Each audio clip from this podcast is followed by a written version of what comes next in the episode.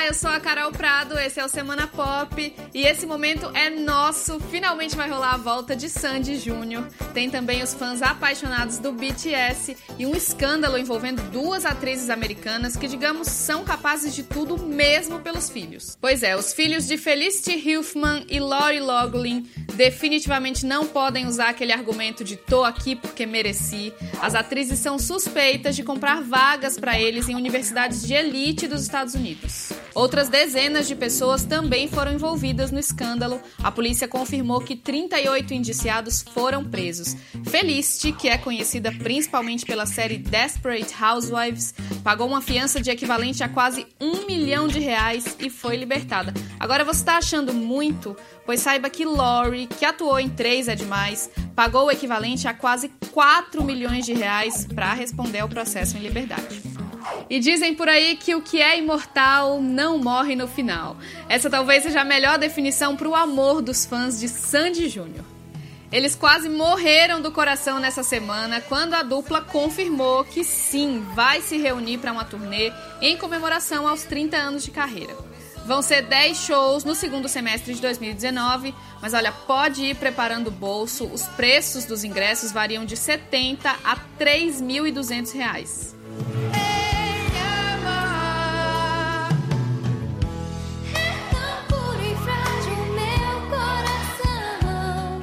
E há quem diga que vai valer cada centavo. A dupla vai cantar só os clássicos da carreira e há boatos de que vão rolar até umas coreografias.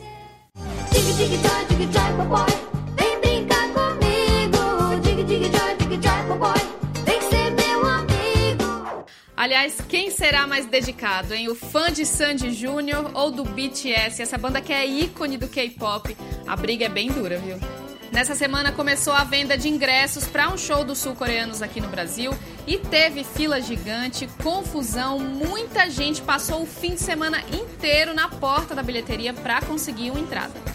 Claro que os ingressos esgotaram bem rapidinho, a galera chorou muito nas redes sociais e deu resultado. O grupo anunciou um show extra. As apresentações vão ser em 25 e 26 de maio em São Paulo.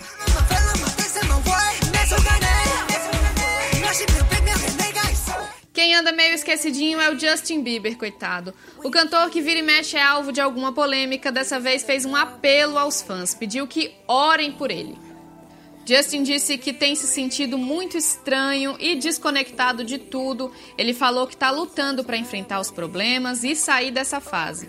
Lembrando que em 2017 o cantor abandonou sua turnê mundial porque disse que precisava descansar. Eu tô aqui torcendo por você, Justin. Para terminar com música, quem diria que em pleno 2019 a gente estaria ouvindo Lambada? Esse ritmo cheio de sensualidade tá fazendo um retorno na música. Tem uma banda chamada Lambaçaia, lá do início dos anos 2000, que ressurgiu no ano passado com esse hit aqui. Eu vou mostrar só um pedacinho porque ele é meio proibidão. Eu viajo nela, eu tiro onda com ela onde eu chego, não tem jeito, a massa paga um pau. Eu viajo nela, eu tiro onda com ela. Eu banco mesmo, a figura no jeito. Dinheiro é pra se gastar, eu gosto de luxar.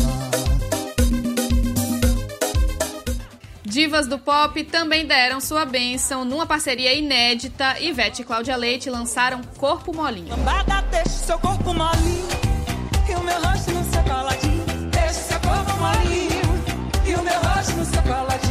E Pablo Vittar se jogou no lambadão em seu crime.